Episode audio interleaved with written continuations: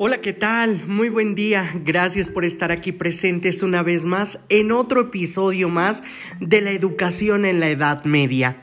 Como en el episodio pasado quedamos, hoy vamos a hablar de la Baja Edad Media.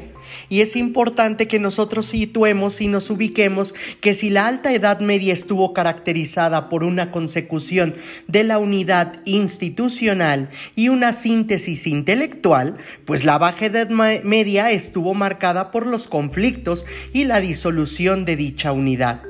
Fue entonces cuando empieza a surgir el Estado moderno, aun cuando éste en ocasiones no era más que un incipiente sentimiento nacional y la lucha por la hegemonía entre lo que era la Iglesia y el Estado, donde esto se convierte en un rasgo permanente de la historia de Europa durante algunos siglos posteriores.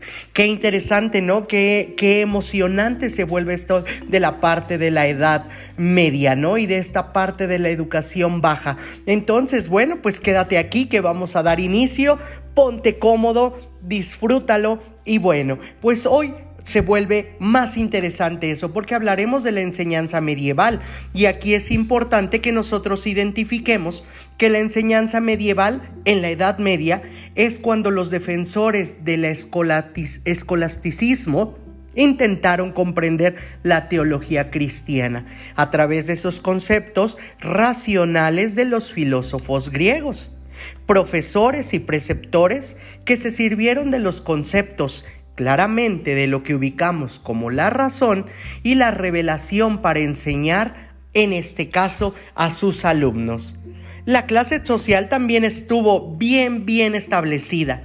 En la Edad Media, la nobleza se caracterizó por la posesión de un patrimonio en forma de tierras, la ostentación del privilegio y el principio hereditario, que tienen obviamente su reflejo en las instituciones de la primogenitura. Muy bien, Así es como surge entonces un escalafón dentro de esa nobleza, que a pesar de hacer compartir rasgos comunes a sus miembros, creó toda una serie de grupos diferenciados por su grado de importancia cualitativa, como los duques, los marqueses, los condes, los viscondes y varones ¿Ok? ¿Ven cómo esto se va convirtiendo en un elemento sumamente interesante? Y bueno, pues no dejaríamos de lado lo que fueron los elementos educativos. Hablemos de la educación gremial, de la educación catéquica, ¿ok? Hablemos de la catedral catedralicia, que fue una parte importante dentro de la educación, y por supuesto no puede faltar la universitaria. Y si aquí hablamos claramente de la educación gremial, es donde se desarrollaba la técnica de oficio, de metodología práctica y el desarrollo de oficios donde se daban los talleres de la aplicación. ¿Ok? Qué interesante, ¿no? Después viene la educación catequética ¿ok? Que se enseñaba lo que era la doctrina moral y cristiana, una metodología muy memorística, ¿ok? y repetitiva. Además se daba en las iglesias y tenía un costo eclesiástico, que era una parte muy importante.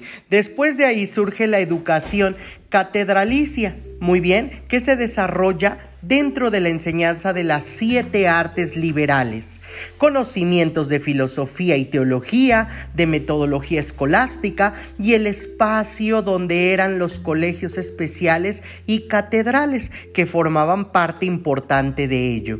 Y e importante y de suma relevancia la educación universitaria. Estos estudios filosóficos y teológicos son el derecho en este caso sobre un punto muy importante que era la medicina.